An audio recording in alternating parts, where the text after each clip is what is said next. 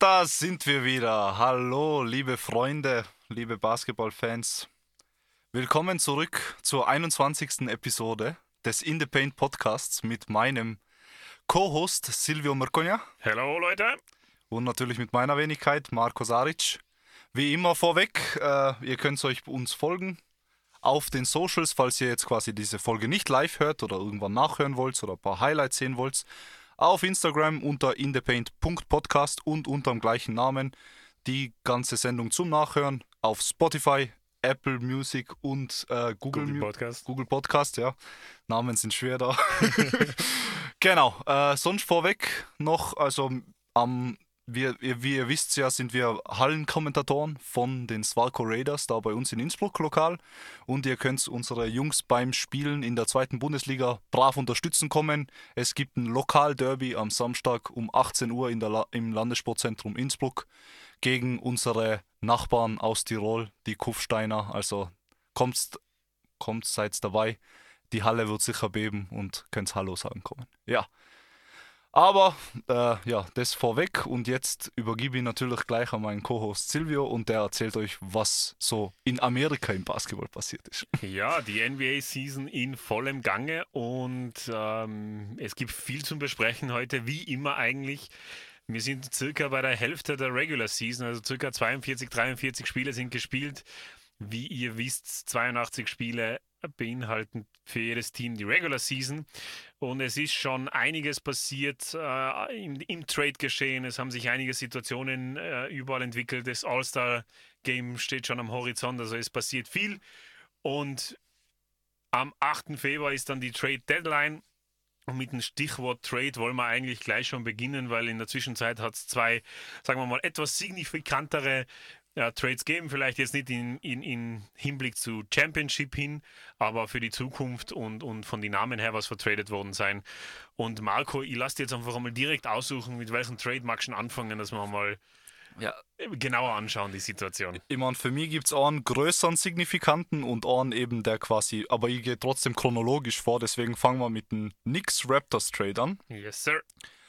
Äh, und zwar, wie vielleicht manch welche wissen, äh, der OG Anunobi ist zu den Knicks getradet. Also natürlich immer wieder, man hat da irgendein Paket drumherum gemacht, dass das besser fittet. Also bezüglich Geld und so, Trades in der NBA sind hochkompliziert, aber mehr oder weniger auf was es herunterkommt.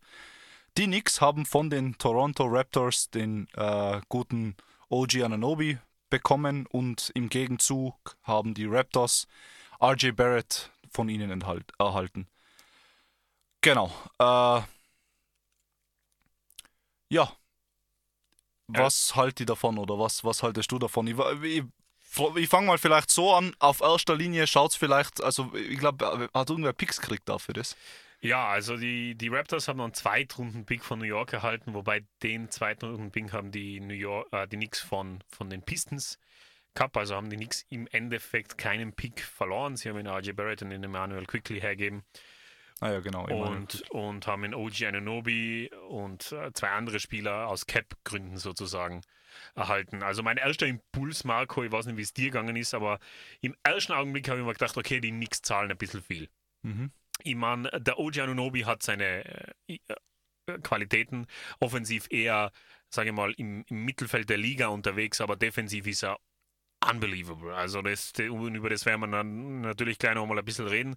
Ähm, ich habe mir dann schon gedacht, RJ Barrett und vor allem Emmanuel Quickly, wie der sich entwickelt hat in den letzten zwei zwei NBA-Seasons habe ich mir schon gedacht, dass New York alles dran setzen wird, um ihn zu behalten. Sie haben sich dann doch dagegen entschieden und ihn vertradet. Er war, ähm, glaube ich, auch etwas schockiert. Ich habe damals sein, sein, seine Twitter-Reaction auf, auf Instagram gepostet äh, und er war so richtig so, what the actual just happened? Aber das ist äh, leider in der NBA so ja, kaltes Business, wenn es dann auf solche Situationen ankommt. Aber äh, ich muss sagen, die Knicks, äh, wieder lobende Worte, also langsam wird es so zu, zu, einer, zu einer Wiederholungstat, was wir da im Podcast machen. Ich muss die Knicks loben, denn seit dem Trade sind sie die Nummer 1 Defense der Liga. Mhm. Und das ist einmal was Ordentliches für New York, auch im Blick Richtung Playoffs. Und da sieht man einmal, was so ein defensiver Anker sozusagen äh, einer Mannschaft hinzuf also hinzufügen kann und für Toughness geben kann. Aber wie gesagt, der erste Impuls war bei mir, ah, vielleicht haben sie ein bisschen zu viel hergeben. Mhm. Ja, kann, kann ich nachvollziehen. Aber eben, wie gesagt, jetzt quasi kommt mir vor, die Zeit zeigt sich, also das wird nur die Zeit zeigen, ob es zu viel war oder nicht. Aber wie du sagst, quasi, also sie haben auf jeden Fall vielleicht Zukunft für hier und jetzt getradet, so können wir es vielleicht sagen. Mhm. Weil eben äh, der OJ ihnen halt eben, wie du schon gesagt hast, sehr viel in der Defense gibt. Man kann auch sehen, also sie arbeiten jetzt daran, im Endeffekt, mir kommt es vor, in der, äh, wenn man sich die Tabelle der East, also der Eastern Conference momentan anschaut, die ersten drei sind ungefähr klar und jetzt Mhm. wird quasi darum gekämpft, okay, wer erarbeitet sich diesen Vierer-, Fünfer-Platz, dieses Ja. Homecourt Advantage im ersten Playoff-Spiel und auf das, glaube ich, können die Knicks jetzt sehr gut da aufbauen, eben mit dem, mit so jemandem wie ein OG. Weil eben, vielleicht analysiere ich mal ein bisschen seine Defense, also für jemanden, der das nicht quasi, nicht regelmäßig Raptors-Spiele schaut, weil viele Leute, also ein Team, was eben am, auf Platz 12 ist, wird nicht so gerne geschaut, aber äh, was man früher auch bei den Raptors schon gesehen hat und jetzt auch bei den ersten drei Spiele, äh, oder na Blödsinn, nicht ersten drei Spiele, ich bin jetzt schon wieder beim anderen Spieler, der hat schon zehn Spiele gespielt, äh, fast für die, äh, oder ungefähr so, Ungefähr. Pi mal Daumen Daumen, genau. hat er zehn Spiele gespielt, ja. Genau, äh, also im ganzen Jänner mehr oder weniger durchgehend gespielt. Genau. Und äh, was man sofort merkt, ist quasi eben seine defensive Präsenz nicht direkt quasi on-ball beim Defenden, sondern auch quasi die Furcht davon, den Pass zu spielen, wenn er in der Nähe ist. Mhm. Weil was der unglaublich macht, der OJ, ist quasi er, das ist eigentlich kann das jeder Basketballspieler sofort übernehmen. Aber irgendwie macht das fast niemand, außer, also was heißt fast niemand, es gibt schon gute Defender, die das auch machen, aber er tut immer seine Hand signalisieren in der Passing Lane. Also er weiß, er ist schlau genug, dass er weiß, okay, wenn er quasi switcht oder irgendwo quasi äh, jemanden verfolgen muss und ein Spieler ihn gerade gebietet hat und jetzt quasi zwei Optionen sind, entweder kann der Gegenspieler driven oder er kann den Pass spielen. Er merkt, er weiß oft einmal, wo die Lücke sich auftan hat und hebt da einfach mal die Hand rein. Und das ist so interessant zu beobachten, wie das oft einmal Leute wirklich, also die, die machen dann oft einmal so einen abrupten Stopp, dass sie nicht einmal mehr driven, sondern quasi so, okay, sie haben ge- nachgedacht über, ich passe es da rein, aber dann quasi kommt so komplett zum Halt und das wird sowieso ein kompletter Reset einfach nur durch sein Hand reinflackern verursacht. Und so Kleinigkeiten, was, was nicht in die Statistiken aufscheinen, aber so quasi wie gut er helfen kann. Er sieht einfach sehr gut eben das, was man LeBron immer lobt, dass er quasi äh, die Plays erkennt vor die Gegenspieler, bevor sie überhaupt wissen, was sie machen. Das macht der OJ wirklich gut in Defense, dass er quasi wirklich checkt, okay, auf was gehen die Gegner raus. Extrem anpassungsfähig und deshalb war er super Help Defender. Also Ja, also Defensive IQ sehr hoch, defensive Disziplin sehr hoch, was ja viele Fan, äh, viele Trainer für ihre Spieler fordern und was in der NBA in der heutigen Zeit leider immer wieder eine Seltenheit geworden ist, dass sie eben diese defensive Disziplin haben, einfach um äh, so ein großer Störfaktor wie nur möglich zu sein. Und das macht er eben exzellent und äh, seine defensive Präsenz spüren auf jeden Fall die anderen Teams. Und es ist auf jeden Fall eine sehr interessante Situation für die, für die Knicks. Sie haben einen echt sehr soliden Kader. Sie haben jetzt auf der Bench natürlich mit dem Quickly auf ein bisschen was verzichtet. mhm. Aber wir haben mal noch so rausgesucht, was sie an Draft Capital haben. Und äh, dieses Jahr haben die New York Knicks vier First-Round-Picks und zwei Second-Round-Picks. Wahnsinn. Also ich, ich meine, ich habe es ich hab's auf Instagram schon dazu geschrieben, bahnt sich vielleicht noch ein Trade an in, in New York, aber wenn sie so richtig klar Deck machen wollen, dann können sie nochmal richtig, richtig aggressiv Mhm. sein. Die Frage ist halt, was will ich und wen will ich haben?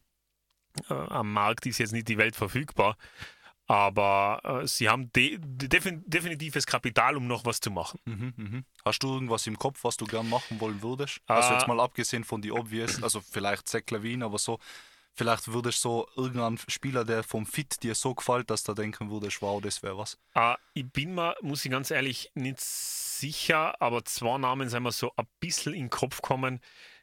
Ein Name war, und da weiß ich eben nicht 100%, was ich davon halte, aber mm, er könnte in Power Forward definitiv spielen, weil der Kyle Kuzma, der bei, Washington ist. Und äh, Washington ist ja also nicht nur in einem Rebuild, sondern in einem D-Build sozusagen.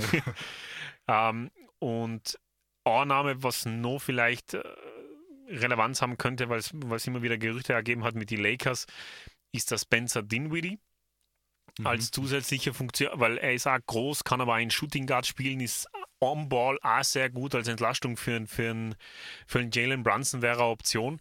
Und, und das wäre so fit, wo ich mal sagen würde, da müssten sie nicht die Welt hergeben und könnten quasi ihren Kader verstärken äh, in Richtung Playoffs. Ja, klingt gut, auf jeden Fall. Na eben, und dann quasi, wenn sie da den Cast rumrum gebaut hätten, dann geht es vielleicht wieder relativ tief. Weil, wie gesagt, also ich glaube, von der Platzierung her haben sie sich auf jeden Fall jetzt eine sehr gute Chance jetzt schon gemacht, hoch mhm. zu platzieren. Aber eben, äh, sobald es quasi gegen eins der drei Top-Teams rangeht, Sigi eben momentan noch aus, deswegen also vielleicht nicht Hop oder Drop der Season, also das war schon mal auf jeden Fall ein guter Move, aber man kann nur definitiv was machen, also da mhm. bin ich ganz bei dir. Und was sagst du, Marco, zur, zur, zu der anderen Seiten, zur anderen Seiten dieses Trades? Ja. Wie gefällt dir das für Toronto? Für Toronto, ich meine, da müssen wir jetzt wahrscheinlich vielleicht vorausholen, weil der zweite Trade, über den wir reden werden, verändert Toronto signifikant. Ja. Aber an sich quasi, also wenn man jetzt den zweiten, also jetzt stellen wir uns vor, wir können in die Zukunft schauen und wissen, dass in Toronto kein Siakam mehr da ist. Ja. Sprich, die sein äh, einen ganz neuen Weg eingeschlagen. Äh, Finde ich so an wie ein RJ Barrett im Endeffekt, der ein bisschen, äh, sagen wir mal, er nicht wirklich nur Gamble ist, aber so quasi jemand, der quasi doch noch vielleicht ein Jahr hinter, äh, hinterm OJ im Development ja. ist. Äh, und eben jemand wie ein Emmanuel Quickly einfach ein bisschen ein Depth aufgebaut. Äh, und dann eben dadurch, dass das Siakam jetzt weg ist, ich muss das jetzt einfach mit reinbringen, sonst macht die Analyse keinen Sinn, äh, dass quasi eben jetzt probierst, okay, jetzt switchest von, okay, mein A-Spieler ist das Siakam und probierst wirklich auf den Scotty Barnes zu wechseln. Äh, finde ich ziemlich interessant und ich finde, sie zwar passen auch relativ gut zusammen. Also ich habe jetzt quasi einfach von den äh, Toronto Raptors äh, die letzten na, warte, wo habe ich denn das? Ich muss kurz schauen. Also diese Raptors ohne Siakam. Ja, okay, sie haben die letzten zwei Spiele verloren, aber wenn man sich quasi so anschaut, das erste Spiel, was sie dann gleich gewonnen gehabt haben, gegen eben Miami, was beeindruckend ist, äh, da, das war sogar ein Blowout-Win. Und wenn ich mal da auf den Boxscore schaue, also ich will euch nur die genauen Daten sagen, damit quasi niemand sagt, okay, ich sage nur irgendeinen Blödsinn. Äh, da haben wir quasi eben äh, bei die Toronto Raptors eben der RJ Barrett mit 26 Punkte, also sehr, sehr solide, und der Scotty Barnes mit 20 und eben dann der Gary Trent Jr., der ist ja äh, Youngster, der drüben neu ist, auch mit 28. Mhm. Sprich, es geht der Fokus ein bisschen weg vom Siakam und sie schaffen es ein bisschen zu verteilen und zu schauen, okay, wer könnte noch so ein bisschen, also mehr Richtung des Teamball, ich meine, haben sie eh schon gehabt, aber du hast jetzt nicht mehr die klare Nummer 1 und es kann sich jemand neuer rauskristallisieren. Neu etablieren, ja. Ich finde es ist äh, Front Office technisch perfekt reagiert. Also das so agiert man vorbildlich. Ich glaube, dass die Toronto Raptors einfach irgendwann einmal ein Gespräch gehalten haben, so was können sie mit dieser Mannschaft, die sie aktuell da haben, noch erreichen. Und sie waren sich, glaube ich, einfach nach dem Gespräch ganz sicher, sie sind im Mittelfeld gefangen. Mit der Konstellation können sie ganz oben nicht attackieren. Sie werden nie ganz unten landen, aber sie werden halt einfach ewig im Mittelfeld unterwegs sein. Und dann haben sie einfach reagiert und gesagt, okay, wir sprengen das, was wir jetzt noch haben auf für Assets. Mit einem Quickly holen wir einen jungen Spieler. Sie haben drei First Round und einen Second Round über die nächsten zwei Jahre verteilt. Im Sommer haben sie 50 Millionen äh, Free Cap Space. Also es ist wirklich so, okay, freie Seite, jetzt fangen wir nochmal an, das Ganze neu zu schreiben und so wie der Marco sagt, jetzt suchen sie so, okay, wer kann sich wie etablieren von dieser Spieler, was jetzt aktuell noch da ist und dann mit die Draft Picks und eventuell mit Free Agency kann man dann sehen, was man aus der Mannschaft ja, noch weiterhin machen kann. Genau, genau, ja, auf jeden Fall. Und so wie der Marco schon erwähnt hat, ja. dieser Trade, also der zweite Trade, der hat es dann in, in beide Richtungen schon ordentlich in sich gehabt. Also der, die Pacers haben getradet und haben im Pascal Siakam eben von den Toronto Raptors, Raptors erhalten, zusammen mit einem Second Round Pick. Und die Pacers haben abgeben in Bruce Brown und zwei First-Round-Picks, äh, Entschuldige, drei First-Round-Picks.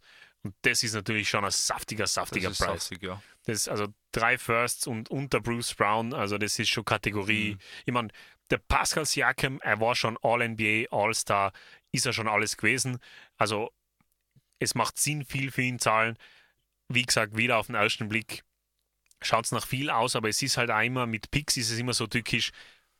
Gott weiß, wer das eines Tages sein wird. Es können komplette zwei Griffe daneben sein oder drei Griffe daneben mhm. und dann wird jeder quasi über die Raptors lachen und die Pacers werden ausschauen wie Genies. Das ist halt immer so bei den Trades. Ja, ja, na, also da bin ich bei dir, was das betrifft. Aber vielleicht, also ich finde es persönlich, es, das Ding ist quasi, wenn du, sagen wir mal, du, also aus der Sicht von Indiana momentan, mhm. du bist jetzt gerade quasi am, am aufsteigenden Ast mehr oder weniger. Du hast einen All-Star-Guard im Tyrese Halliburton, mhm. der vielleicht arguably der beste Guard in der East ist.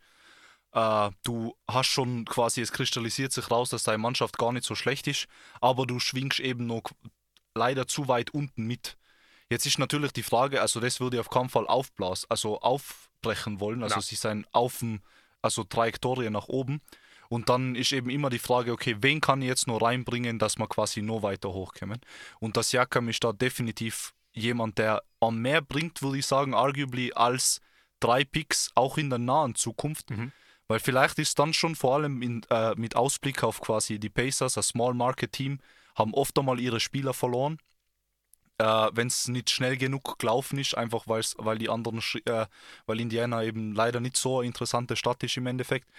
Äh, und eben dann haben wir, äh, dann hast, musst schnell agieren im, ja. und schauen, passt, ich bringe jetzt jemanden rein, ich zeige, ich habe Interesse, dass, das, dass man quasi äh, Playoff-Contender sein und wirklich vielleicht auch eine Chance haben, in die äh, weiterzukommen. Und da finde ich das Jakam ein guter Fit. Die Frage ist eben quasi, also fit-technisch finde ich es perfekt. Ja. Die Frage ist, oder vielleicht schmeiße ich gleich die Frage quasi zurück. Glaubst du, kann sich jetzt das Team in der Konstellation zu etwas entwickeln, was ein legitimate Contender sein kann in der East? Na, na, na. glaube ich einfach nicht. Also wenn ich mal Boston, äh, Philly und die Bugs anschaue, dann können sie es, glaube ich, einfach nicht damit aufnehmen. Sie sind ein super Kader. Also für mich sind sie auf dem Level mit, mit den Knicks. Sie sind einfach ein Team der zweiten Kategorie quasi in der East. Ähm, es wird definitiv noch was fehlen. Natürlich braucht es Entwicklung. Sie haben einen Benedict Matherin, der noch jung ist. Sie haben ihn Miles Turner immer noch da, der gut ist. Und der spielt schon länger, also der braucht keine Entwicklung. Man weiß ungefähr, was er ist. Aber ich bin mir nicht sicher, ob das im Großen und Ganzen reicht. Es wird jetzt einfach zum Beobachten sein. Ich muss aber sagen, fit-technisch, so wie du gesagt hast, passt es perfekt, weil dazu habe ich mir nämlich einen Stat ausgesucht, den ich gestern nämlich zufällig gehört habe in einem Podcast. Uh, der Tyrese Halliburton ist in, in der Transition der Nummer 1 Assistgeber der Liga und der Pascal Siakam ist in der Transition der Nummer 1 Scorer der Liga. Also nice. was das angeht, sind sie wirklich vom Fit her, passen sie gut zusammen. Ich bin mir nur da wären wir, das ist ein Punkt, den wir später im Podcast anreden werden, aber da wären wir halt wieder bei dem Punkt, wo, wo man als Fan der alten NBA-Spieler ist, die jetzt halt schon älter sind, wo man sich von den Namen teilweise blenden lässt. Mhm. Und äh, Halliburton, Siakam und Turner ist jetzt in meinem Kopf wahrscheinlich nichts, was am LeBron oder was weiß ich, wem Angst machen müsste. In meinem Kopf. Aber mhm. in Realität ist es einfach so. Ja, eben, eben. In Reality müssten seien es einfach die New Kids on the Block sozusagen. Also es wird zu beobachten sein. Ich glaube eben nur, weil der Janis so gut ist und noch viele Jahre vor sich hat, weil der Embiid noch viele Jahre vor sich hat und auch weil Boston so agiert, wie sie agieren und einen Tatum haben und einen Jalen Brown haben, glaube ich einfach, dass es ganz schwer wird, in dieses Trio reinzubrechen mhm. für, für, dies, für diese Indiana Pacers. Mhm. Natürlich heißt es noch lange nicht, dass nichts daraus werden kann. Ja. Und was sie ihnen aber schon hoch anrechnen, die Indiana Pacers, und über das haben wir in der Vergangenheit schon ganz oft geredet, Pascal Siakam haben sie erkannt als jemanden, den sie brauchen, als One-Two-Punch, zusammen mit ihrem All-Star Point Guard und sie holen ihn. Mhm. Und meine Reaktion, meine zweite Reaktion war, what the fuck Dallas Mavericks? Ja. Wie lange wartet man schon auf so, so ein Trade, so eine Aktion für einen Luka Doncic, weil er kann die Liga natürlich nicht allein zerreißen. Wieso macht und wieso macht es Dallas nicht? Und ich finde, Lob an die Pacers, alles richtig macht, vor allem früh gemacht, nicht wenn die ersten Zweifel beim Halliburton daherkommen, ja, ja, oh, was tue ich da, sondern rechtzeitig. Einfach. Hast recht, ja, ja. Na eben.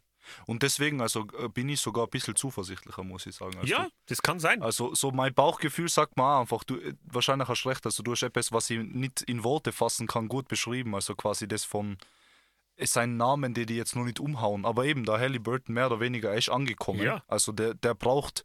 Und jetzt stell dir mal einfach vor, du hast jetzt zwar, ich meine, das ist das nächste Problem, oder? Das Siakam ist, glaube ich, Free Agent jetzt wieder, oder? Ja, im Sommer. Also Im Sommer. Das heißt, den musst du wirklich behalten können. Aber ich glaube, wenn du so viel für den aufgibst, kann ich mir nicht vorstellen, dass sie da quasi nicht miteinander geredet haben und quasi geschaut haben, okay, ist der fit da, würde er bei uns bleiben wollen, so wenigstens mal ausgefielt. Ja. Und ich glaube, da ist dann die Heimschwelle doch zu klein, also zu groß vielleicht, dass man, außer es läuft katastrophal, dass man sofort abhaut. Und ich kann mir gut vorstellen, wenn du den zwar als Combo, egal wie du da außen umbaust, aber wenn du den zwar als One-Two-Punch ein bisschen Zeit gibst, dass sie in ein, zwei Jahren wirklich äh, äh, um ein 1 2 Seed spielen können. Du musst halt quasi eben die Depth um sie ausbauen, dass eben mit jemandem wie Boston konkurrieren kannst, Mhm. weil äh, wenn jetzt eben Boston anschaust, die haben einfach auf je, alle fünf Positionen überragende Ja. Spieler und das hat man da quasi auf der Gegenseite nicht. Da. Ja. Und eben der Janis ist halt doch ein ganz anderes Kaliber im Vergleich zum Siakam.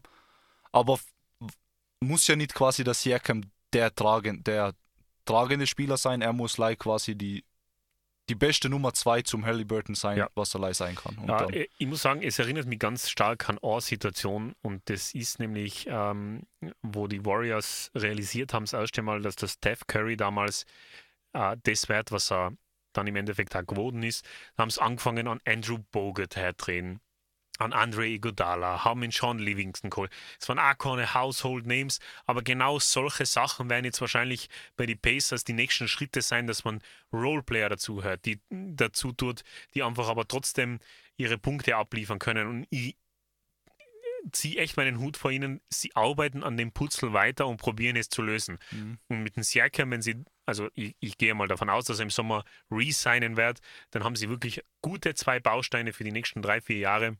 Und dann können sie einfach herumprobieren, welche Spieler tun wir da jetzt nur dazu, damit es gut funktioniert. Auf jeden Fall, ja. Nein, Ja. eben. Also deswegen bin ich schon, also jetzt hast du gut formuliert, also äh, in Worte gefasst, äh, deswegen bin ich zuversichtlicher Ja, in der Hinsicht einfach, dass ich doch glaube, es ist auf jeden Fall der richtige Schritt und also irgendwie fühlen sich alle Trades in einem gewissen Sinne Win-Win an, obwohl man sagen würde, okay, die Raptors seien jetzt sicher ein bisschen gefallen Ja. von, von der Leistung her im Vergleich zu den anderen, aber ich glaube, man hat überall die richtige Entscheidung gemacht als Front Office. Ja, sonst gibt es momentan keine Trades. Also natürlich der Zach Levine steht schon länger am Trade Block. Da schauen wir quasi, wo er dann landet. Aber wir wollen jetzt keine Spekulanten sein. Ja. Deswegen lassen wir das einfach quasi, bis der Trade wirklich passiert, weil eben die NBA ist komplett unvorhersehbar Ja. momentan und das ist gleich ein Segway in unser nächst- nächstes Segment. Ja. Weil wo wir die, äh, wo wir die eben diese Episode geplant haben, ist uns aufgefallen, wir seien eigentlich bei der Halbzeit und es ist komplett nur offen. Oder die NBA schaut wie auf den Kopf gedreht aus ein bisschen. Es ist sehr offen, was dann quasi das Ende der Season sein Ja. soll. Ja, sagen wir mal so vielleicht, also ich fange mal vielleicht mit der allergrößten Überraschung an für mich. Mhm. Und vielleicht, wo da die ganze Diskussion dann sich Ja. aufreißen Ja. wird in der Unpredictability. Was macht man mit einer Mannschaft wie den OKC Thunder, der auf dem zweiten Seed sein, Mhm. die, das drittjüngste Team in der NBA sein? Und wenn man den, äh, sie bestehen einen Eye-Test, wenn du denen zuschaust, das schaut überragend aus. Der Shea ist, äh, also von seinen Zahlen her wenigstens, mit dabei bei den Top 5 besten Spieler. Also der ist auch im MVP-Race immer wieder mal erwähnt. Ja. Es schaut aus, als ob quasi, als ob der Supporting Cast passt. Sie spielen alle füreinander. Man ist happy mit dem Coach. Man, der Sam Presti macht unglaubliche Moves. Ja. Also, oder gehen wir mal weg von den ganzen Dings, aber äh, vom, vom, vom Sam Presti mal weg, auf den gehe ich danach nochmal ein. Aber was kann man von so einer Mannschaft erwarten in die Playoffs? Und äh, ja, ich, ich muss ehrlich sagen, ich habe keine Ahnung. Ich habe keine Ahnung, was passiert, wenn dieses OKC-Team auf einmal in die Playoffs gegen die Lakers spielt. Ja. Die jetzt aktuell desolat am Weg sind. Die sind in 22, 22. Aber würde dann diese junge Truppe, die einfach acht, sieben, acht Siege mehr hat, einfach konstanter spielt als die Los Angeles Lakers in der Regular Season, würdest du die in einer Seven-Game-Series gegen LeBron nehmen? Ja, eben, es ist schwierig, weil ich weiß nicht, das Problem ist halt, du hast in der Mitte, Ja. an, also du hast als deinen Shotblocker jetzt, um direkt gegen die Lakers zu spielen, mal äh, spielen wir das Szenario Ja. aus. Du hast dann Chad Holmgren, der Rookie ist, der überragend spielt für das, also der, der ist viel, äh, also ich gehe ja jetzt dann auf die einzelnen Spieler von denen ein, aber er ist sehr, sehr wichtig für die Leistung, die was sie spielen ja. können, dass er quasi einfach seine Efficiency und einfach seine Präsenz so schnell zeigt, dass er mehr oder weniger dieses Missing Piece war, was sie braucht haben und sich gar nicht eigentlich entwickeln muss und schon da ist. Jetzt ist die Frage, reicht er, um an AD und an LeBron zu stoppen? Oder andere Frage, seien die Lakers vielleicht einfach zu inconsistent, um gegen so eine Mannschaft, die eben so äh, an äh, Jalen Williams hat, über den ich danach reden will, ja. neben am Shea, neben am Chet, neben am Josh Giddy, neben am Lou Dort, ja. neben die ganzen Spieler, die einfach quasi unglaublich vor ihre Rolle spielen können und wo jeder gefühlt für jeden spielt. Ich, ich weiß nicht, ich müsste ja. vielleicht fast auch, wirklich, das ist vielleicht der Oldhead in mir jetzt, witzigerweise, ja. aber ich müsste für die OKC, also die Logik würde man sagen, ich muss sagen, die OKC gewinnen das Matchup. Ja, aber das ist ja das ganze Paradoxe, wo wir dann auch quasi so einen Moment of Realization gehabt haben, während wir über das Ganze im, im Vorhinein gesprochen haben. Hängen wir vielleicht als NBA-Fans, also auch ihr, was zuhört, zu sehr an Namen wie ein AD, wie ein Curry, wie ein LeBron? Lassen wir uns so sehr von dieser Ikonen quasi blenden, mhm. dass, wir, dass wir einfach übersehen, hey, eben, New Kids on the Block. Weil, weil im, im, Interessante ist ja, im Osten stellst du die Frage ja überhaupt nicht da. Boston erster, Milwaukee zweiter, Philly dritter. Das sind die drei stärksten Mannschaften und da sagst die fahren drüber. Da stellst du gar nicht in Frage, dass der Chicago, was aktuell auf 9 ist, ähnlich wie die Lakers steht von, von, die Siege, von der Win Percentage her, dass die jemals gegen Boston oder Milwaukee picken würdest. Ja, ja. Nicht in Nein. 100 Jahren. Aber ja. eben, was ist es? Ist es wirklich vielleicht so, dass wir Angst haben, einfach gegen an, in, in, Goat, in potenziellen Goat zu picken? Oder lassen wir uns halt einfach wirklich vom Namen blenden? Ja, na, wahrscheinlich ist so eine Mischung von allem. Also ja. keine Ahnung. Weil e, eben, für mich sein Bauch fühlt sich falsch an, aber wenn du einfach schaust, wie sie spielen, ja kannst du nichts Also vor allem eben, die Thunder gewinnen auch gegen gute Teams. Ja, klar. Also die haben jetzt quasi die letzten zwei Matchups gegen die Denver Nuggets haben die gewonnen. Mhm. Es ist nicht so, dass die quasi einfach Leute drüber rasieren über irgendwelche No-Name-Teams und sind einfach konsistent da und verlieren dann quasi die schwierigen Spiele. Ja, ja die gewinnen gegen gute ja. Mannschaften, die gewinnen gegen Boston, die gewinnen gegen die Timberwolves. Die, also es ist wirklich äh, eben, also, weil eben bei den Timberwolves jetzt quasi, um, um die auch ein bisschen in den Topf einzuwerfen, da ist jetzt auch quasi den neuen Jung, Youngster, den New Kid on the Block, den Anthony Edwards, mhm. als klare Nummer 1 bei denen. Aber die haben wenigstens ein bisschen so, wo du sagst, okay, die, die haben einen Rudy Gobert mehr oder weniger geschafft, perfekt zu fitten. Das ist ein Veteran, der genau seinen Job so machen kann, wie er ihn all die Jahre gemacht Zwar hat. mal die POY gewonnen. Genau. Und dann hast du einen Cat hast oder und, und ja, da, da, die, die respektierst wieder vom Namen etwas mehr. Eben, eben. Ja, das ist ja Wahnsinn. Ne? Es ist total schwierig. Ich, ich kann es ganz schwer einordnen. Ich kann es wirklich ganz schwer einordnen und ich traue mir jetzt auch nicht wirklich eine Prediction abzugeben. Aber ich habe zu Marco auch gesagt, die Sacramento Kings, erinnern wir uns letzte Saison, wie die gespielt haben, stehen aktuell 23-18. Äh, das ist ein Einsieg vom oder zwei, ja, ein Sieg, zwei Siege vom fünften Seed entfernt. Mhm. Aber ich traue mir jetzt auch vielleicht die OKC nicht gegen die Kings zu picken. Eben, eben, ja. Aber es widerspricht sich einfach dem ganzen Prinzip, was diese Tabelle wiedergibt. Und es ist einfach so schwer zu predikten. Und dann hast du natürlich nur den großen X-Faktor, über den wir natürlich gestern auch geredet haben. Die Denver Nuggets, die aktuell am dritten Seed rumhängen, halt ein, zwei Spiele hinter diese zwei sein, die aber so richtig in Cruise-Control-Modus drin haben. Ja.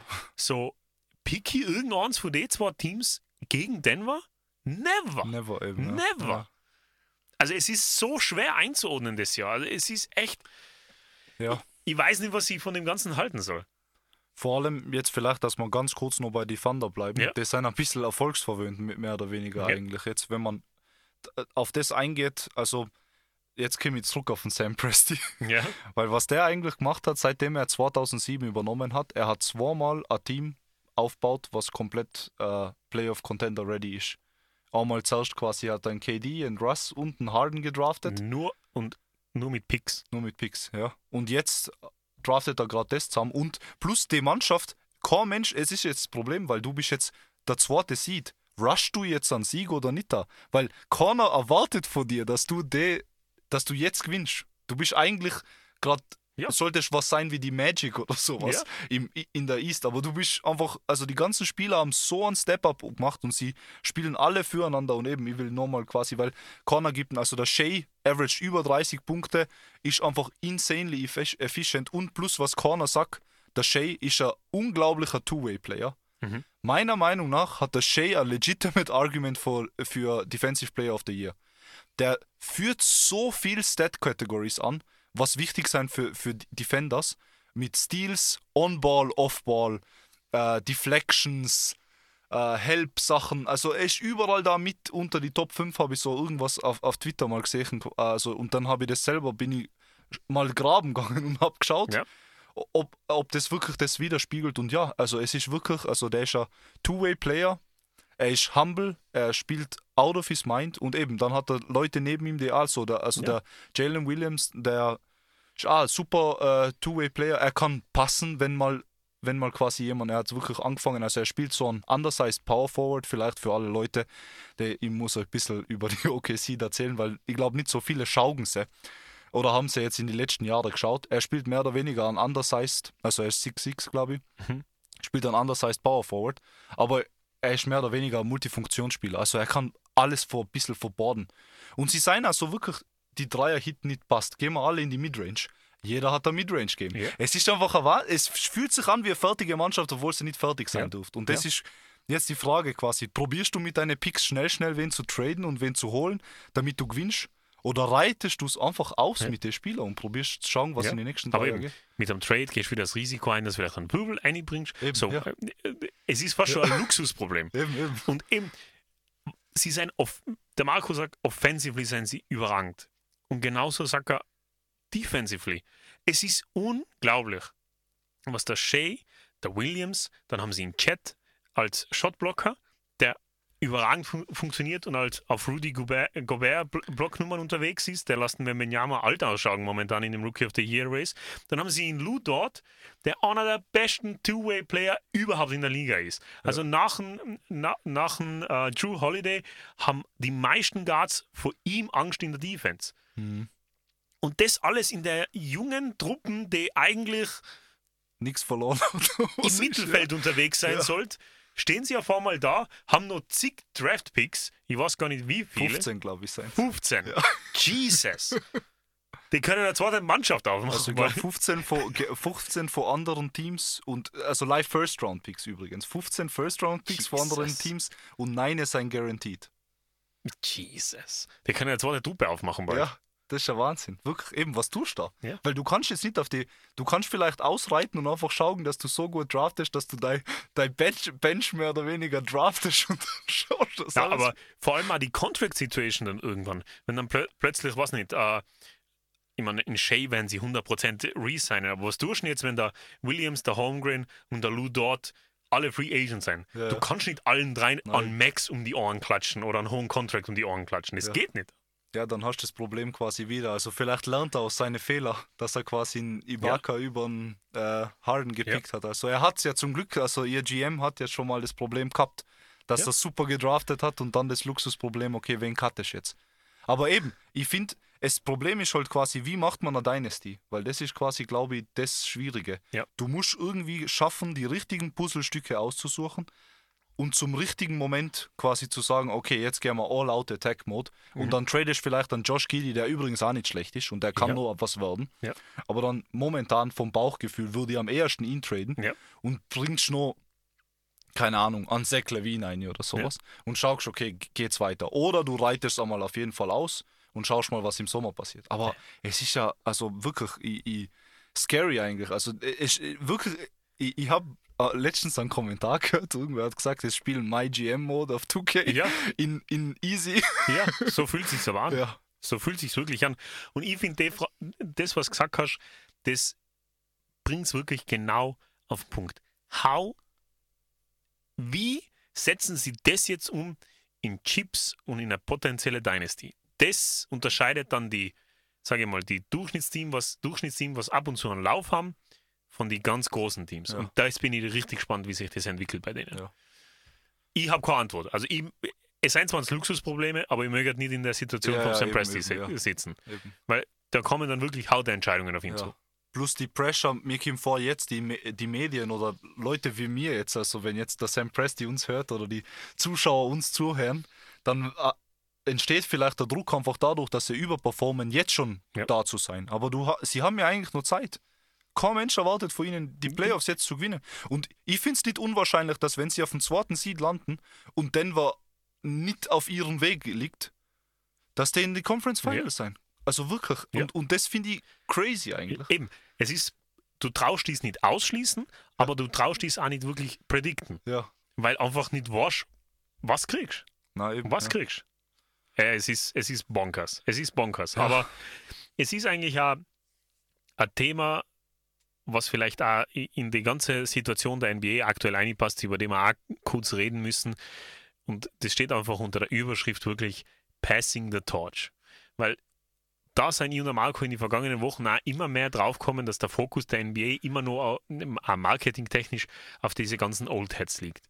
Und auch, das kann ich jetzt aus meiner Perspektive sagen, ich fokussiere mich immer noch auf was macht der LeBron, wo ist der KD, was tut der Curry, wo's, was macht der Jimmy Butler, die aber alle schon well über 34, 35 Jahre sind und ich ignoriere derweil das ganze Schöne, was sich da am anderen Ende entwickelt. Eben, gerade so, Ant, Tatum, der Jokic ist schon länger da, Doncic, der Janis ist eigentlich auch perfekt, um die ganze Marketingrolle zu übernehmen. Du hast einen Schei, du hast ein junges OKC-Team, Embiid. der Embiid. Du, mir, also wir ignorieren für einen Haufen Nostalgie fast schon den Rest dieser überragenden Player, die eigentlich schon teilweise besser sind als unsere ganzen Oldheads, Ja, ja, über, ja. die wir verhandeln. Ja, nicht leid teilweise. Also ich glaube, sie kicken sie eigentlich out of the water, jetzt all die Leute, die was du jetzt schon erwähnt hast. Also eben sowas wie ein Jokic, Janis und der Embiid, meiner Meinung nach, sie müssten momentan die Posterboys sein der NBA. Du müsstest voll und ganz dein Marketing auf die umfahren, weil sonst hast du auf einmal so ein Loch. Wenn, natürlich, der LeBron ist ein Generational Player. Ja. Aber du kannst jetzt nicht, sie, mir kommt vor, der Wembenyama hat mehr Hype wie ein Janis. Also es wird mir kommt vor, mehr geredet Ja. in die Medien über einen Wemby als über einen Janis. Ja. Was für mich verrückt ist. Ja. Weil Was- der eine ist gerade da. Er ist gerade, also natürlich jetzt die Fans, wenigstens ist er popular bei den Fans, weil ich schaue mir jetzt gerade die, den- die, die Fan-Returns von den All-Star-Votings an. Äh, und eben da ist der Janis oben und der Embiid. Aber eben die ganzen, also wie gesagt, die ganzen jungen Leute, also vielleicht, wir, überspringen irgendwie jetzt die Generation vom Ant und vom Shea und von, da ist jetzt der Jokic, glaube ich, auch eher in der Generation, Ja. aber trotzdem, also äh, mir kommt vor, es wird nicht auf die Spieler gebaut und Ja. dann ist vielleicht einfach ein Loch da, wenn es weg ist. Ja, ich glaube, du, du triffst eigentlich wirklich ziemlich gut mit dem Loch. Ich glaube, wir reißen uns selber ein Loch auf, das es das nicht brauchen würde. Mhm. Weil in der Vergangenheit sind es schon große Spieler aus der NBA gegangen und es war überhaupt kein Problem. Aber weil wir den Fokus gerade so heavy immer nur auf die Old Heads legen und die Jungen ignorieren, anstatt dass wir die schon langsam heranführen an das Ganze, entsteht, entsteht dann ein wirklich ein selbst erzeugtes Loch in dem Ganzen. Und es wird dann wirklich spannend sein, wenn der Curry am Ende der Season oder Ende nächstes Jahr sagt, hey, peace out. Der Jimmy Butler ist irgendwann weg. Der LeBron, ich meine, er ist 38, also klar, er ist ein, ein Phenom, was, er, was seinen Körper angeht, aber irgendwann kommt auch der Moment, wo Ja. der LeBron James nicht mehr der LeBron James ist. Ich traue mich zu predikten, der spielt genau noch nächste Saison mit dem, wo immer der Bronny landet. Ja. Ja. Und dann. Und dann, ciao, weil dann, ich glaube, der hat schon die Schnauze voll. Ich glaube, der will schon nicht mehr. Ja, ich glaube. Also Carrie mag der auf jeden Fall nicht mehr. Ich war, war immer mehr das Gefühl, dass er sich damit angefreundet hat, dass er bei diese vier Chips bleiben wird und Ja, ja. aus die Maus. Also glaube es ist, ja. glaube ich, echt vorbei. Ja. Ja. Und äh, weil es auch gut ins ganze Thema reinpasst und, und weil ich und der Marco äh, in den letzten Tagen immer wieder uns gedacht haben, what is going on? Der Marco hat es eh schon erwähnt. Wir müssen einmal allgemein über das NBA All-Star Voting reden. Also, wir verstehen, wir sind auch zwei NBA-Fans. Wir verstehen, emotional in die ganze Sache reinzugehen. Aber mein großer Appell war an euch da draußen, die zumindest in der Paint Podcast hört, versucht auch in solche Situationen eure Emotionen ein bisschen rauszunehmen und das Ganze rational anzuschauen. Weil wenn man sich die NBA, NBA All-Star Voting Results anschaut, vor vier Tagen sind, ist die dritte Runde der, der Votings retu- äh, zurückkommen. Und wie ihr wisst, NBA All-Star äh, Voting setzt sich zusammen aus Media Members, GMs und Fans.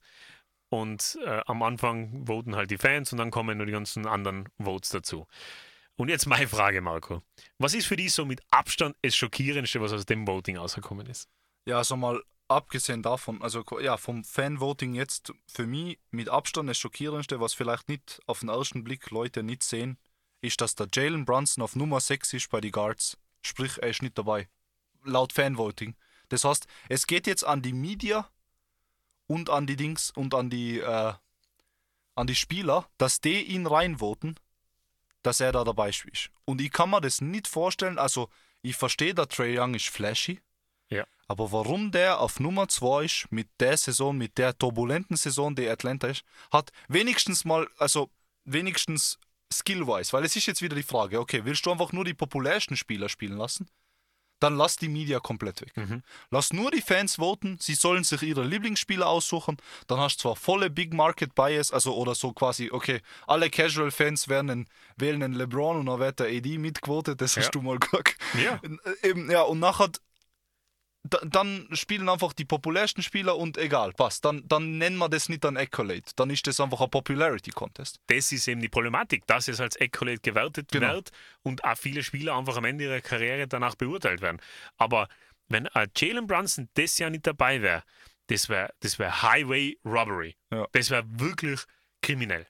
Ja, also wahnsinnig verstessen. Weil er ist wirklich die Nummer 1 auf seinem Team und sein Team ist gut. Ja. Weil das ist der Unterschied vielleicht jetzt. Wir kennen ja durchgehen durch alle Leute. Okay, gehen wir mal die Eastern Conference Guards durch. Okay, Tyrese Halliburton passt. Er ist sehr populär. Man kann arguen, dass er die Nummer 1 oder 2 Mhm. ist. Vielleicht, ich würde nicht wirklich über den Brunson setzen. Also, vielleicht Spoiler Alert: Ich finde, in der Saison ist der Brunson meiner Meinung nach der beste Guard in der East. Ja. Vielleicht findet es jemand komplett outrageous jetzt da außen, aber dann sage ich, bitte schaut's mal, wie viel, also wenn ihr MVP-Voting von East, Eastern Conference Guards machen würdet, wer hat mehr Einfluss und ist wichtiger für ihre Mannschaft als der Jalen Brunson? Ja. Und da eben kommt der Einzige, der was mir in den Kopf schießt, der was wirklich ansatzweise ein Team zu Erfolg vielleicht führen könnte, ist der Tyrese Halliburton. Und alle anderen nicht. Ja. Oder, oder nicht, kämen nicht da dran. So, Trae Young, Nummer 2. Ich finde das nicht okay, so von Nein. Dings. Er ist flashy, er ist interessant, er kann tiefe Dreier schießen, passt. Er war schon mal ein All-Star. Ich will ihm das gar nicht wegnehmen. Aber der hat nichts auf Nummer 2 jetzt verloren. Ja. Damian Lillard, ja, ist auch wieder quasi einfach ein Fan-Favorite. Spielt teilweise gut die Saison, manchmal wieder überhaupt nicht da. Also er ist auf jeden Fall immer noch nicht der Portland Lillard, Ja. Und, was er war. und hat auch den Vorteil, Janis wird gepickt und jeder Milwaukee-Fan, wenn er voten tut, nimmt natürlich einen Damien Lillard Genau, mit. Egal, ob er es verdient hat oder nicht verdient hat. Genau, dann Donovan Mitchell. Äh, jetzt vielleicht im Jänner ja. Davor hätte ich gesagt, no fucking way. Ja. Entschuldige, jetzt habe ich Ja. schon. Ist ja okay. Ja. Aber das, also. Eben, wenn jetzt sagst, okay, du, du bewertest den jetzt nach dem, aber ich habe ein bisschen was ausgesucht für die Cavs, also falls mal da kurz zuhochen willst. Bei die Cavs, im Endeffekt, die haben jetzt aufgezogen und der Donovan Mitchell performt wirklich gut jetzt die letzten äh, paar, äh, ich sag's da gleich, ich hab's gleich offen. Also er performt wirklich gut die letzten paar Spiele. Also er hat 31 Punkte, 34, 45, 26, 34 hat er dann wieder mal gehabt. Also es ist wirklich, er ist wieder zurück in Form. Aber äh, das war immer gegen irgendwelche Mannschaften teilweise. Also sie haben genau einfach gegen die Milwaukee Bucks, das was interessant war, der Sieg. Aber sind haben sie gegen Atlanta, Chicago, Brooklyn Nets, San Antonio, zweimal gegen die Wizards. Also man muss immer, passt auf Leute, wenn jemand gut performt Ja. in einem Monat, schaut euch bitte die Gegner an. Ja. Recency Bias ist gefährlich. Gefährlich in der NBA und man muss halt einfach gewisse Hintergründe hinterfragen. Warum performt der Donovan Mitchell jetzt auf einmal so gut? Natürlich ist er gut. Darius Garland, die Nummer 2 auf dem Team, ist verletzt, hat gebrochenes Kiefer, spielt den ganzen Jänner nicht. Auf einmal schießen diese Stats in die Höhe. Und nur wegen, es ist ja ein Season Award und nicht ein One-Month Award. Ja, ja. Und das ist, ah, das ist ganz Bitter. schwierig. Ganz, ganz schwierig, das Ganze zu beobachten und, und anzuschauen. Und eben, wenn man dann die Liste weiter runtergeht, vier Mitchell, fünf Maxi und eben auf sechster Jalen Brunson. Dann kommt der Derek White, der übrigens überragend spielt. Lamello Ball auf acht. Wieder Fan-Favorite, weil er halt coole Assists macht und so weiter. Aber wo ist sein Team und wo ist er? Drew, Hel Drew Holiday auf 9, was mich eh überrascht, weil normalerweise werden Defensive Player gar nicht genommen. Ja. DeMar DeRozan auf 10, Wo sind die Chicago Bulls unterwegs? Ja. Äh, es ist einfach, äh, ja, na, äh, ich, Ja. äh, ich, ich tue mir richtig hart. Ich, ich, ich würde mich persönlich, also ich, ich, ich finde es gut, dass da, ich finde, der Maxi wäre richtig positioniert, also ich will, dass er reinkommt, aber ich finde nicht, dass er über den Brunson ist. Na, Aber ich finde, der Maxi hätte sich verdient, ein All-Star zu sein, die Season, für das, was er gemacht hat. Aber für mich ist das, also der Brunson, meiner Meinung nach, ist komplett am falschen Platz. Und Ja. mir ist eigentlich fast egal, wen Austausch, solange ihn oben austauscht. Ich darf den Maxi einfach gönnen, dass er dabei ist. Die anderen haben das alles schon mal erlebt. Vielleicht würde ich jetzt persönlich einen Trey Young sogar aus dem ganzen Spaß aussehen oder einen Donovan Mitchell einfach so ein bisschen als Wake-up-Call, dass er quasi, ja, es war schon mal All-Stars, aber nichts ist garantiert. Na, ich bin mir sicher, nach, dem- nach dem Media Voting ist der Trey Young draußen. Ja, Nach dem Player Ja, Voting. Also ich kann mir nicht vorstellen, ich kann mir nicht vorstellen, dass er All-Star wird vor Maxi, vor Brunson. Ja. Ich kann mir es einfach nicht vorstellen. Ja, ich meine, es eben, wie gesagt, es ist halt die, die Frage, halt, wie viel das, das weiß ich gar nicht. Weißt du das, wie, wie das gewürfelt Ja, es wird, glaube ich, ziemlich 30, 30, 30 Gewicht. Okay, okay, ja, weil eben, es ist crazy. Weil, wenn es einen Beliebtheitscontest machen würdest, wieder normal, also Ja. Cla- Disclaimer für mich, wenn du es einen puren Popularity-Contest machen willst, dann lass es Media Voting weg, lass es Player Voting weg, tu nicht, wir tun dann nicht so, als ob das voll was Serious ist. Das ist dann einfach ein lustiges Wochenende, wo die beliebtesten Spieler spielen, wo die NBA gut kassieren kann. Ja. Aber das ist dann kein Accolade Ja. in Bezug, wie gut du bist. Ja. Weil ich finde, auf der anderen Seite, wenn jetzt quasi, wechseln wir mal die Conferences, da ist Man ja muss, Anthony äh, Edwards. Man, also, muss, man muss sagen, in der Eastern Conference, der Frontcourt, der ist relativ okay aufgelistet. Ja. Giannis, Embiid, Tatum, Butler, Brown, Porzingis, Adebayo, Bankero, Randall, Michael Bridges. Natürlich sind ein paar Diskussionspunkte drinnen, aber ich sage mal so, die Top 5 bis auf eine Position rauf, runter, kann man wahrscheinlich genauso hinnehmen. Ja. Ich meine, der Bam auf 7, okay, lass ich jetzt auch mal so stehen. Ich würde einen Bam über einen Christaps tun, persönlich. Aber es ist halt die, sie sind halt wirklich 20.000 Punkte nur auseinander. Ja. Deswegen, okay, passt von mir. Ja. West, oh, da sind ein paar Kandidaten drin, Marco, wo ich mir Ja. gedacht habe, Jesus. Also für, selbst für mich als Lakers-Fan, also ich muss es wirklich sagen, äh, also Frontcourt und Backcourt haben jeweils zehn Positionen im, im, im Fan-Voting und der Austin Reeves steht auf Platz 10. Gell? Also ich bin Lakers-Fan und ich mag den Austin Reeves. Er spielt gut. Also er ist, seine Geschichte ist auch super cool. Aber Leute, der averaged 15 Punkte.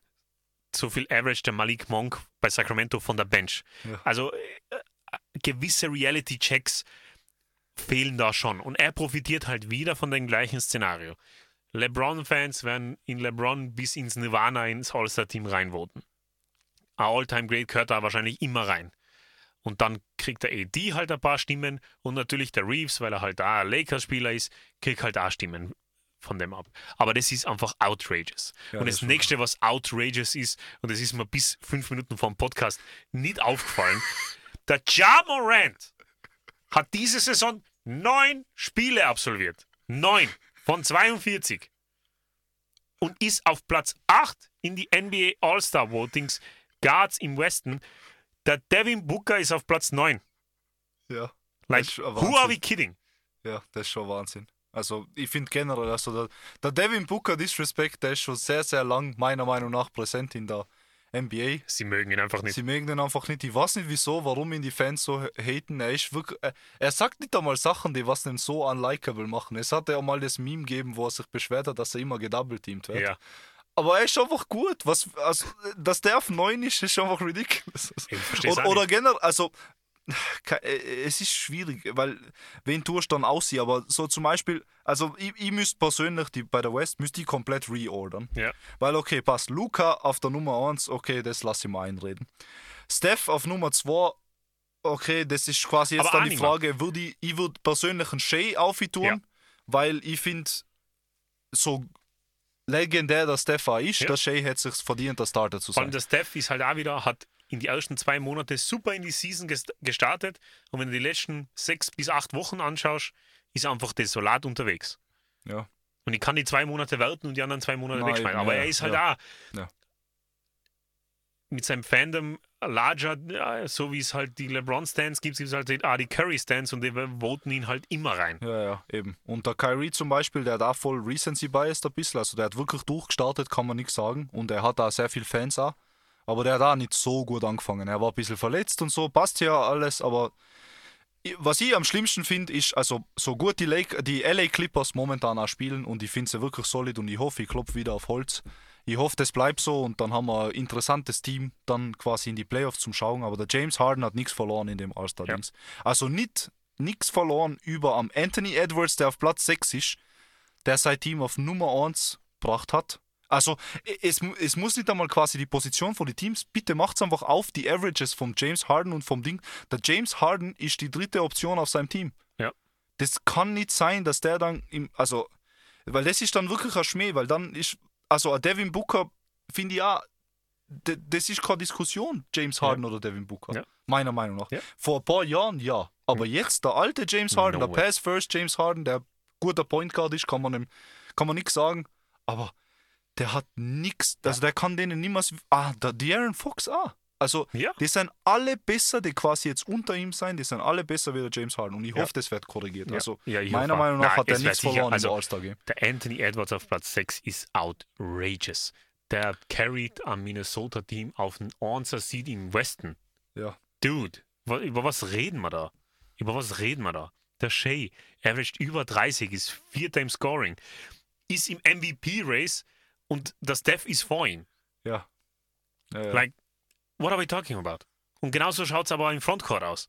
Ich meine, da rede ich jetzt über zwei Positionen, die beide nicht reinkommen werden, aber nur um euch zu verdeutlichen, wie zart die, die, die Bias ist teilweise. Der Wembenyama hat doppelt so viele Votes wie der Chad Holmgren.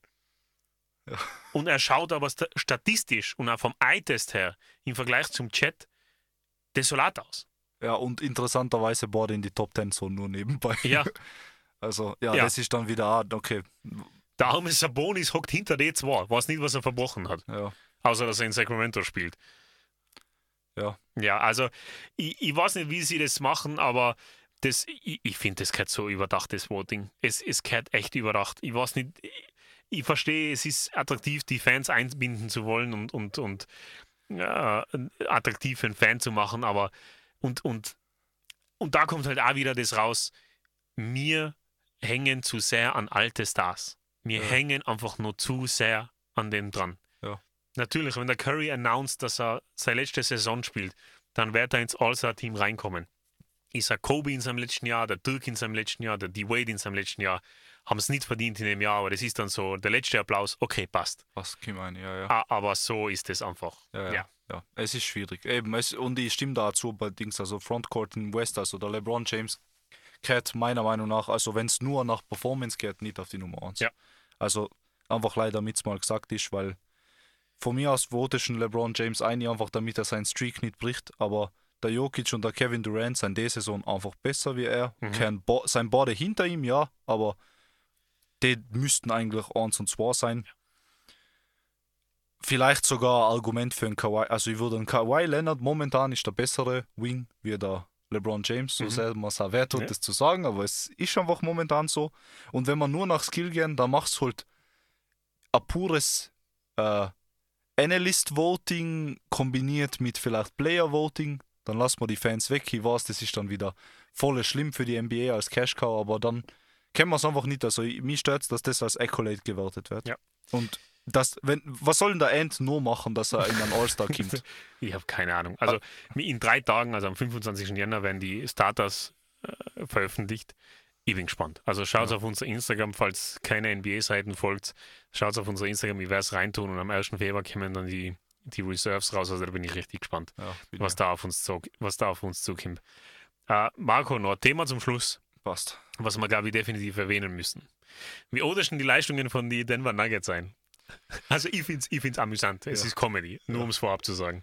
Ja, ich, ich, ich finde, du hast es schon einmal in der Folge erwähnt. Und mhm. zwar das Wort Cruise Control trifft es relativ gut. Ja. Ich weiß nicht, ob das mal zurückkommt, um ihn, ihn auszubeißen. Was ich ja interessant finde, vielleicht ein interessanter Stat, die Denver Nuggets haben erst vier Spiele daheim verloren.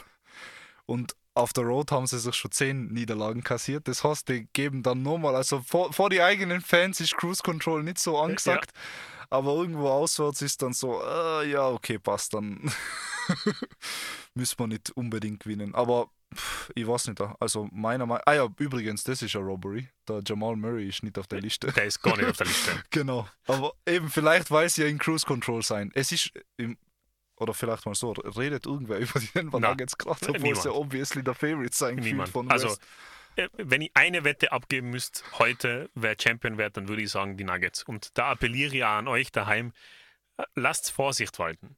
Die machen das ganz clever. Die haben richtig Cruise Control drinnen. Die Stars spielen weniger Minuten. Die Andre fucking Jordan kriegt elf Minuten pro Spiel aktuell. Und es ist sehr interessant, wie sie mit der ganzen Situation umgehen, weil ich glaube, Denver, denen ist es einfach komplett egal, was der Rest der Liga und der Medien über sie denkt. Ihnen sind die Accolades wurscht, ein Jokic ist der MVP, einfach Schnuppe, so wie es ausschaut, weil es ist einfach faszinierend. Der kommt rein ins Spiel, tastet sich einmal heran, wer ist so der Gegner. Und dann waren halt so Teams dabei wie Detroit, Charlotte und Utah. Und da ist er reinkommen, hat zwei, drei Field Goals gemacht und hat sich gedacht, Ah, das sind fast schon, fast schon so disrespectful, so das sind meines, meiner, meiner Leistung nicht würdig. Und dann hat er einfach in so viele Spiele weniger als 8, 9 Field Goals genommen und ist dann einfach komplett in Point Guard Mode gegangen. Ja. Gegen die Detroit Pistons hat er zwei von drei aus dem Feld gehabt, vier Punkte, sieben Rebounds und einfach 16 Assists ja. gemacht. Und dann hat er gesagt im dritten Quarter, Sayonara, wir sehen uns dann in die Playoffs alle zusammen. Übrigens, ganz kurz, wenn ich einfach auf das Spiel mich dranhängen darf, da habe ich einen, äh, also einen Detroit-Fan, hat, äh, ich weiß nicht, ob es auf Twitter auf, oder auf YouTube war, aber ich folge immer auf so ein paar Leute, die halt so Die-Hard-Fans sind von Mannschaften. Und er hat gesagt, da hat er gesehen, wie scheiße ihr Team ist, weil, weil einfach nicht die 28 Losses, sondern quasi, okay, der Jokic bodert nicht einmal ein Career High gegen die zu machen, weil du es einfach nicht wert bist. Weil es immer quasi ein Stern daneben wäre, okay, ja, das war gegen die Detroit Pistons. ja, es ist crazy. Also ich, ja. ich, empfehle wirklich Vorsicht walten zu lassen, weil die Bench kriegt extrem viele Minuten bei den Nuggets zurzeit. Die Stars spielen nicht mehr als wie 30 Minuten teilweise die werden frisch sein in die Playoffs, die wissen, wie man einen Titel gewinnt, weil sie schon gewonnen haben. Und dann wird jeder so schockiert acten, oh mein Gott, woher seien sie denn auf einmal kommen? sie seien da, Leute. Also ich garantiere es euch. Also das ist eine Sache, die ich für die Playoffs garantieren traue. Die Nuggets werden wieder aus allen Zylindern feuern. Ja, also kann man nichts anderes dazu sagen. Also eben, ich finde das auch so witzig, den Stat, was du vorgelesen hast, mit den unter 10 Shots nehmen. Das ist ja eigentlich unheard of für den, ersten, für den besten Spieler des Teams. Vor allem schaust du ja. dann in den Beat an, der teilweise 20 aufchuckt gegen jedes ja, Team, damit er sein Average da haltet. Und der Jokic ist so richtig so, na danke, letztes Jahr hat es mein MVP nicht gegeben, jetzt, kriegt es keine, jetzt, äh, ich hole meinen Titel, ich hole mir das, was zählt. Also so richtig die Mentality kommt aus Denver raus und das kann gefährlich sein. Also wenn die frisch und erholt sein, kann es richtig, richtig dangerous ja. werden, weil sie sind alle fit. Also sie schauen alle extrem erholt aus, da ist niemand angeschlagen. Ja. Also wird zu beobachten sein. Ich bin schon gespannt, ja. Ja, ja. So schaut's aus, Leute. Also wir sind jetzt schon fast am Ende der, der Folge ankommen. Ja, nur mal die Erinnerung, am Samstag kommt immer wieder das Spiel der Raiders. Also wenn ihr dabei sein wollt, im Landessportcenter um 18 Uhr ist Tip-Off. Unsere nächste Folge ist am 26. Februar, da ist dann das All-Star-Game schon Geschichte. Da werden wir dann nochmal das ganze Thema vielleicht ein bisschen anschneiden und dann ist Playoff-Season steht an. Ja, ja, so schnell wie die Zeit vergeht, der ja. Wahnsinn, ja. Aber ja, dann danke fürs Zuhören wie immer und ja, wir hoffen, ihr habt Spaß gehabt und bis zum nächsten Mal. Jawohl, bis zum nächsten Mal. Alles Gute, Leute. Bye, bye.